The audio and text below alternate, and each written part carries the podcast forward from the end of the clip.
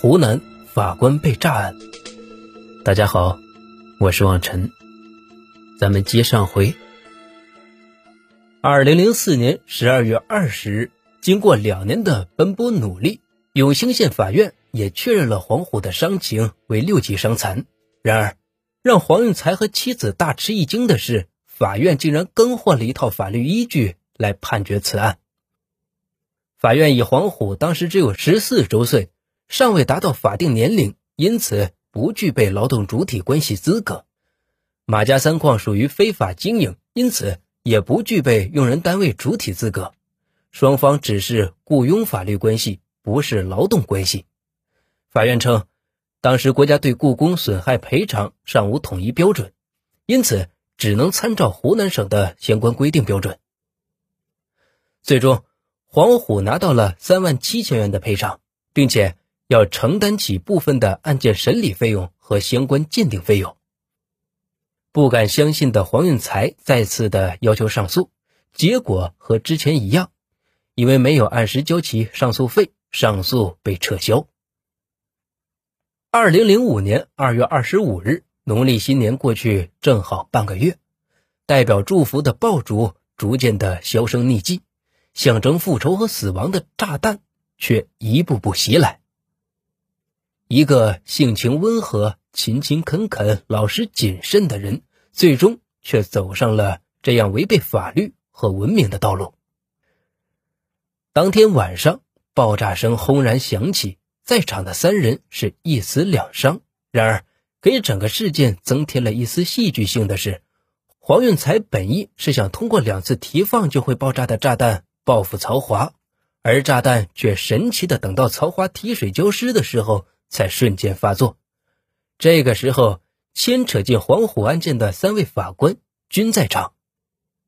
在一名名叫黄仁贵的人的指认下，掩盖自己行程的黄运财被警方确定为重要嫌疑人。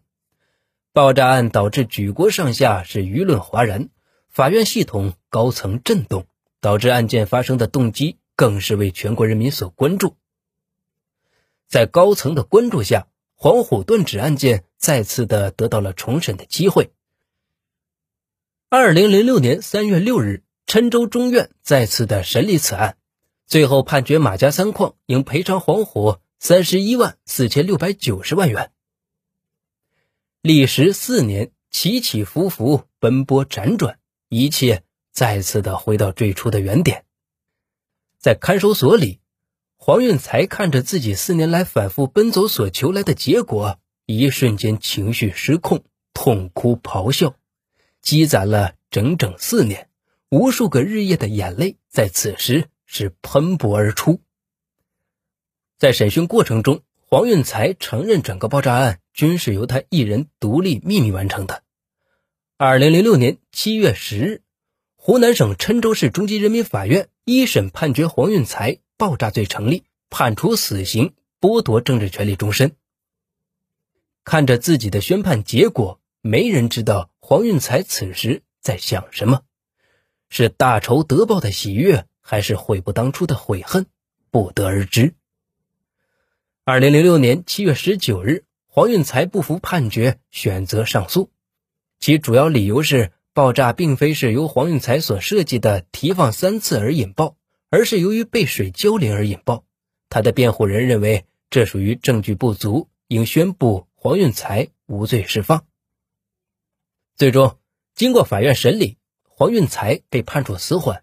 这起震动司法与社会的大案最终落下了帷幕，但是留给人们的思考却是无限的。